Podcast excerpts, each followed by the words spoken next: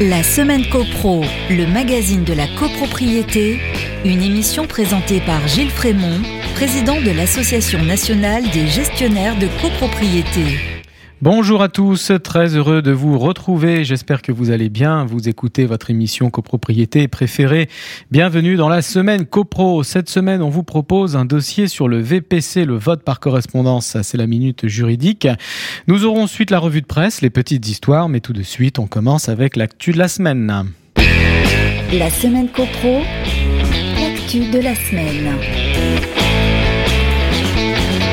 L'actu de la semaine, et si on parlait un peu terminologie, terminologie du syndic, car on commence un peu à s'y perdre, vous ne trouvez pas En ce moment, on met le mot syndic à toutes les sauces, j'entends de tout, j'entends parler de vrai syndic et du faux syndic. Ça, je crois que j'ai compris, le vrai syndic, c'est celui qui a la carte, le faux syndic, c'est celui qui ne l'a pas, qui fait croire qu'il serait syndic sans tout à fait dire qu'il l'est, puisque justement, il ne l'est pas. Ok, ça c'est bon, pigé. J'entends aussi parler du syndic traditionnel et du et du néo-syndic. Là, ça se complique un peu puisque le néo-syndic, il a bien la carte aussi, comme le syndic traditionnel, mais il est néo-syndic parce qu'il est digitalisé, à la différence du syndic traditionnel qui ne le serait pas, ou pas trop, ou en tout cas moins que lui. Enfin, c'est ce que le néo-syndic dit du syndic traditionnel. J'arrive encore à suivre, mais c'est limite. Et oui, parce que le néo-syndic ne doit pas être confondu non plus avec le syndic en ligne. Et oui, le syndic en ligne, il est comme le néo-syndic parce qu'il est digitalisé lui aussi, mais il n'est pas comme le syndic traditionnel qui lui va pas sur le terrain et donc pas comme le faux syndic non plus qui lui n'a pas la carte, pas comme lui, mais qui ne va pas sur le terrain non plus, mais qui est digitalisé comme lui, tout comme le néo-syndic, faut suivre. J'entends aussi parler du syndic artisan et du syndic non artisan alors là, je m'accroche. Le syndic artisan serait le syndic indépendant et le syndic non artisan serait le syndic groupe. Les deux seraient des syndics traditionnels, donc pas néo-syndics, mais digitalisés quand même ou pas. Mais ce qui est sûr, c'est qu'ils sont de vrais syndics. Attention, parce que dans toutes ces catégories, il y a aussi les bons et les mauvais syndics. Enfin, sauf chez le faux syndic, puisqu'on a dit qu'il n'était pas syndic et donc euh, ne peut pas le comparer, même si lui il le fait quand même et dit forcément qu'il est bon, tout comme les autres autres syndics se le disent aussi, puisqu'on ne dit jamais qu'on est mauvais. Donc chacun se dit qu'il est bon et que l'autre est mauvais ou moins bon, ou en tout cas qu'il ne fait pas la même chose que lui. Bref, le mot syndic n'a jamais été autant désiré. Tout le monde veut faire syndic, mais personne ne veut faire gestionnaire. Allez comprendre. Ainsi va l'actualité. On passe à la revue de presse. La semaine CoPro, petites histoires de CoPro. Ça se passe en Meurthe-et-Moselle une affaire de voisinage qui a traumatisé des enfants. C'est l'histoire d'une famille qui subit la terreur de sa voisine, décidément bien encombrant. Depuis six ans, c'est l'enfer. Quand ce ne sont pas les tapages nocturnes, ce sont les crachats de la prévenue qui atterrissent sur son linge. Prévenue parce que l'affaire a été portée au tribunal. Euh, comme quoi, les relations entre voisins peuvent déraper. Dernier épisode marquant de cette relation orageuse, en août, la femme en question, que l'on appellera Edith, descend voir Delphine, le prénom euh, est changé, à l'étage du dessous pour se plaindre du bruit. Et puis elle dit Je vais te planter entre deux insultes avant de baisser son pantalon et d'exhiber ses fesses. Les deux enfants de Delphine, les pauvres spectateurs, euh, ont vu cette scène, attirés par les cris. Ils en sont traumatisés. Eh bien, euh, voilà comment une affaire de voisinage peut se retrouver dans une cour du tribunal à l'audience. L'avocat de la victime a décrit la personne en question. C'est une personne irascible qui porte les stigmates de sa dépendance à l'alcool et à l'héroïne. En tout cas, le parquetier a dit que votre rôle, c'est de mettre un terme à cette escalade euh, avant de revenir sur l'exhibition sexuelle. Cette vision a traumatisé les enfants. Ça, cela n'a rien de comique. Les menaces de mort ont été également traumatisantes. Il demande six mois ferme sans aménagement Maître Morel, l'avocat d'Edith, a tenté à la barre d'atténuer la faute de la mise en cause. Elle est limitée intellectuellement, sa santé est fragile, elle a besoin de soins. Et résultat, Edith écope de trois mois de détention à domicile. Elle devra payer 1400 euros à ses voisins qu'elle ne devra plus approcher. Euh, heureusement, euh, ces cas euh, extrêmes sont rarissimes, mais voilà quand un dérapage tourne mal. Merci pour cette revue de presse. On passe à la minute juridique. La semaine copro, la minute juridique. Le vote par correspondance, le VPC pour les intimes, ça aussi c'est une nouvelle terminologie qui a fait une entrée fracassante dans l'univers de la copropriété. Le VPC vient bousculer les habitudes des syndics et des copropriétaires.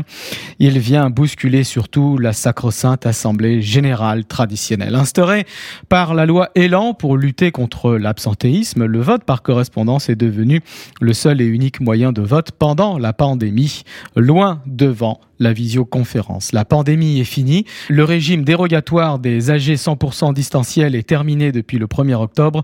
Nous voilà aujourd'hui revenus au régime de droit commun. Le VPC demeure et il fait beaucoup, beaucoup parler de lui.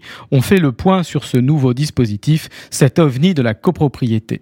Le formulaire de VPC est prévu au deuxième alinéa de l'article 17-1 grand A de la loi du 10 juillet 65. Le formulaire est établi conformément à un modèle fixé par arrêté.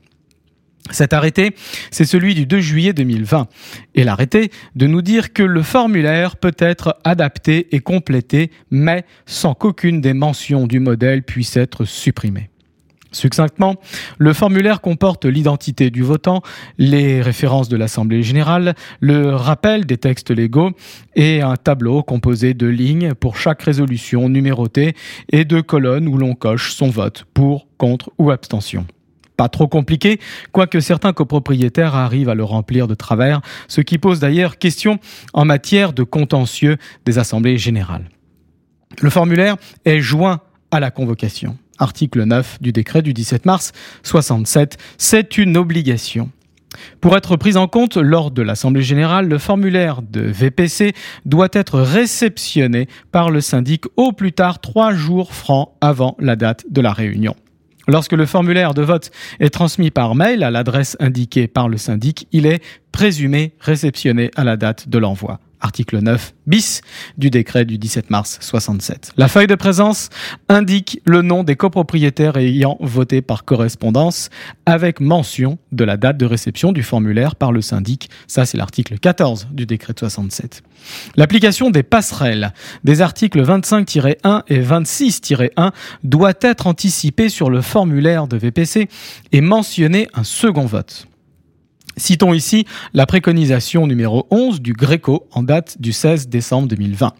Pour ne pas priver le copropriétaire votant par correspondance du droit d'exprimer un vote différent lors du second vote, comme peuvent le faire les copropriétaires qui participent à l'Assemblée, il est recommandé d'inscrire deux fois la question, une fois à la majorité de l'article 25 et une seconde fois à la majorité de l'article 25-1.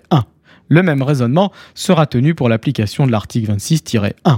Fin de citation. Au moment du vote, le formulaire de VPC n'est pas pris en compte lorsque le copropriétaire, l'associé ou leur mandataire est présent à l'Assemblée générale.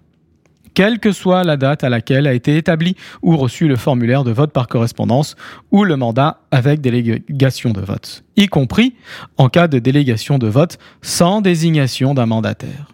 Ça, c'est l'article 14-1 du décret de 67. C'est donc la primauté du présentiel et du pouvoir sur le VPC.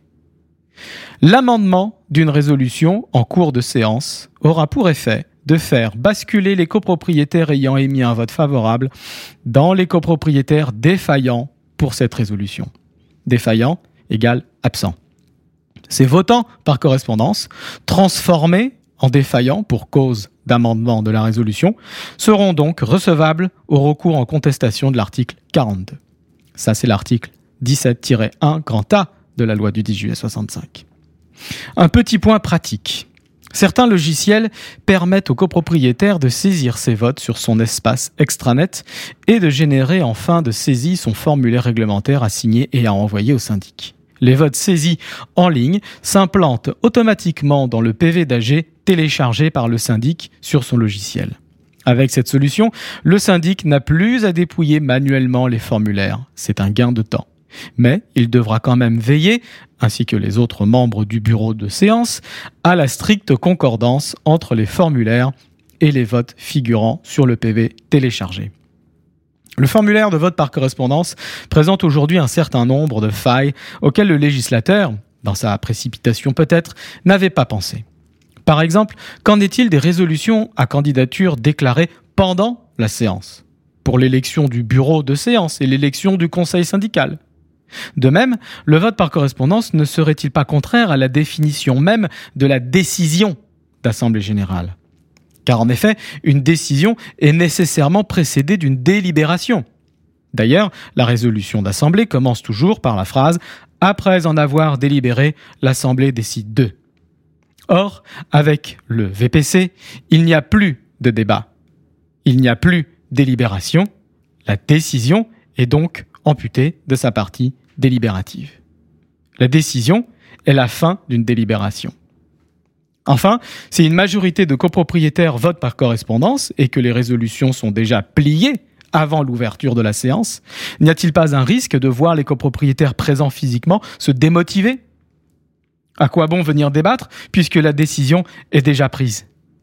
Le VPC, qui se voulait au départ lutter contre les effets de l'absentéisme, produirait finalement une désaffection pour la participation à l'Assemblée générale.